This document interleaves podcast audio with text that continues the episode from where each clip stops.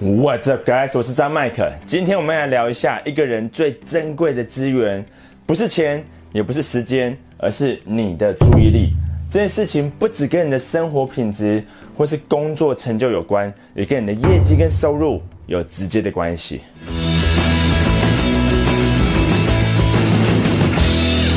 一个人所处的环境，随手可得的网络资讯、社群网站的通知。Email 或是 line 的讯息，还有在你脑海中不断的重复播放的痛苦回忆、担心与害怕，跟怀疑自己的声音，都在无时无刻跟你争夺你最有限也最宝贵的资源——的注意力。而且研究也发现，平均来说，我们在电脑前面工作大概四十秒左右，就会分心或是受到干扰。我基本上呢，你的大脑只要有一点些许抗拒的想法，或是遇到困难想不出答案，就会转而寻找其他比较有趣的事物，于是注意力就被网络或是手机给吸走了。因为他们都提供源源不绝的诱人资讯，就像一个需要戒酒的人被丢进一个摆满世界名酒的酒窖里面，他不喝才有鬼。根据中华大词典给注意力的定义是一种能将意识与心神集中在某一处的能力。那虽然注意力呢是一种本能，但新奇有趣或是任何会动的东西都可以把你的注意力给吸走。而且你完全无法控制从你脑海中突然冒出来的片段回忆，某个人对你说过的话，或是任何奇怪的想法。那即使是在生活中呢，你也几乎无法掌控自己的注意力，你只是没有意识到而已。如果你不相信的话，那以下就是这几种可以观察到的你无法控制注意力的状态。第一是你有时候会突然想起某段过去的回忆，那通常是遗憾或是痛苦的事件，那于是就会陷入整个事件的情绪里面，几乎是无法自拔的重新再经历一次那个事件。那这时旁人会觉得你好像有点心神不宁或是放空的状态，但其实你的注意力早就被那个事件的回忆给吸走了。这时就别说要你专心工作了，可能捷运会坐过站，咖啡会忘了拿。就算是撞到电线杆，都不会令人感到意外。第二是你在开车的时候，脑海中有时会突然冒出某种想法，然后你的注意力就会被吸进那个想法的空间里面。那接着呢，你会有种恍神的感觉，好像去了另外一个世界，能够清楚的在脑海中看到跟感受到那个空间的一切。然后你会突然回过神来，发现自己还在高速公路上面，而且完全不记得过去的三十分钟你看到的一切。那你的身体呢，几乎是处在某种自动驾驶的状态。不要怀疑，根据数据显示，因为驾驶突然失神而导致的车祸比例，比酒驾高出三倍以上。第三是你有时候无法克制的担心某件不好的事情会发生，而当你担心的时候，你的注意力仿佛就卡在那个。通常不会发生的事情上面，那即使你过去曾经烦恼的事情，百分之九十九都没有发生，而且未来可能也不会发生，但你就是克制不了自己，一直想，一直担心。那很多人呢会发现身边其实有这样的人，他们总是在担心，但更精确的说法是，他们的注意力被固着在那个他们想象出来的事件里面了。第四是你在特定的时间或是地点。会有触景伤情的现象，只要你进到那个特定的环境中，回忆图片就会被刺激出来，那你的注意力就会被立刻的吸引过去。那很多人呢，在失恋之后特别容易触景伤情，只要经过以前常去的餐厅，就有一种突然失落的感觉，那脑海里面呢就无法克制的播放过往甜蜜的画面，然后又想起前任最爱吃的东西，最常讲的话。最爱去的地方，然后就陷进去这种情绪的漩涡里面。那通常呢，要好几个小时，甚至要好几天，注意力才收得回来。那有些人甚至终身会有一部分的注意力都卡在某个痛苦事件上面。第五种你无法控制注意力的状态，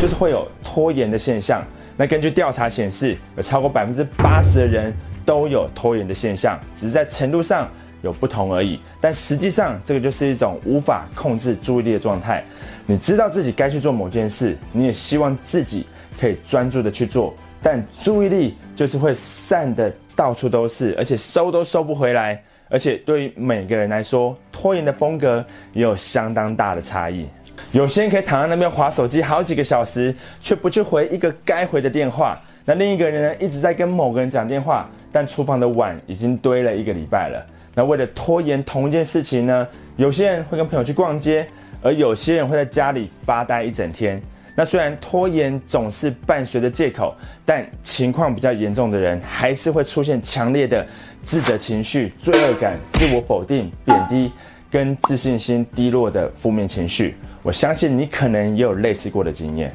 第六是你有时候会无法克制的浪费时间，一直去做一些你知道不该做也不想做，但一直做的事。你想要把自己的注意力从这些无聊的事情上面脱离。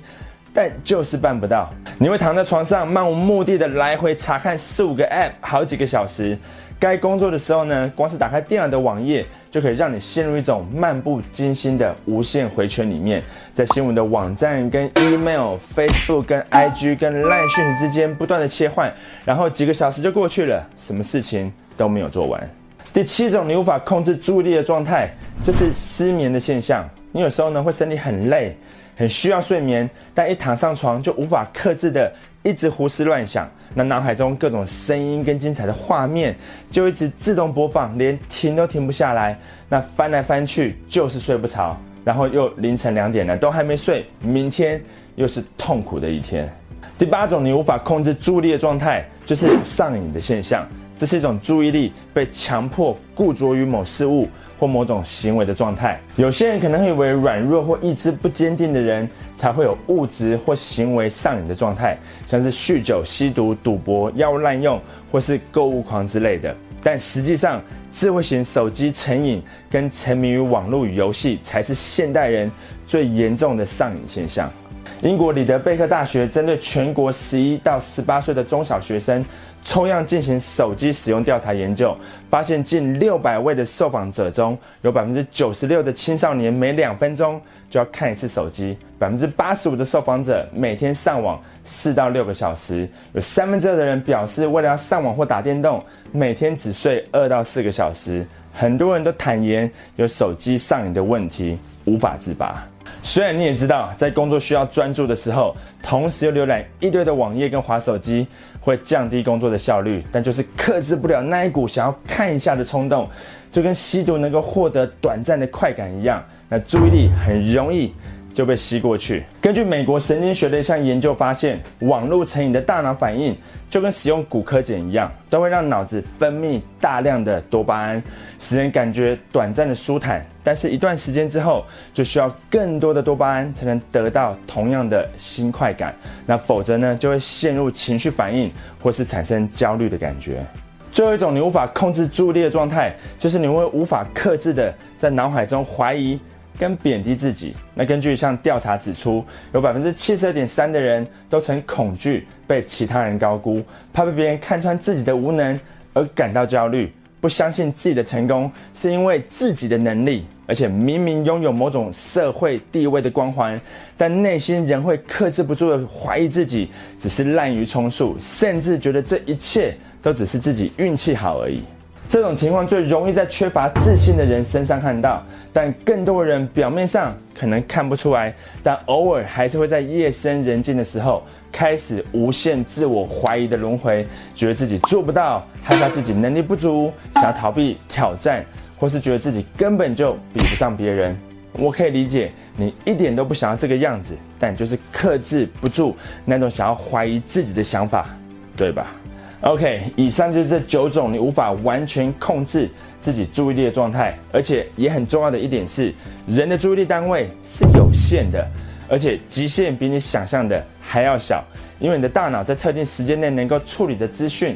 就是这么多，但环境的刺激与冒出来的想法太多了，多到如果你没有及时处理，很快就被新冒出来的想法或事件给挤出去了。边走路边喝饮料不难，但同时又要开手机视讯会议，路人又跟你问路的时候，就没有那么简单了。你没有办法一边弹钢琴，又一边记住别人的手机号码。你有没有办法同时跟两个人对话，又一边用手机回复 LINE 的讯息？那事实上呢，大多数的我们顶多就只能同时处理一两件事情而已。这就是为什么一心多用反而会让效率降低。那很多人在工作的时候呢，电脑桌面上同时打开十个网站页面、三个 email 账号、两份文件，一份电子表格跟至少一个社群网站跟新闻资讯网站，就坐在电脑前面，好像忙了好几个小时，但重要的事情都还是没有做完。那就更不用提那些在脑海中无法摆脱的负面情绪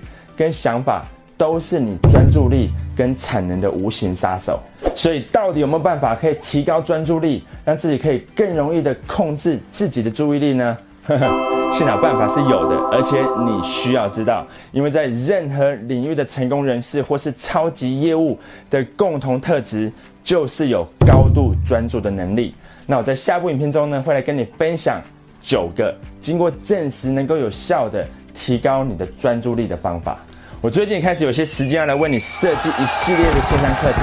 要来帮助你完成更多的交易，签下更多的订单。所以请点击影片下方的链接，告诉我你感兴趣的线上课程类型。那离开之前也别忘了点击订阅频道跟打开通知小铃铛，这样子才不漏掉任何东西哦。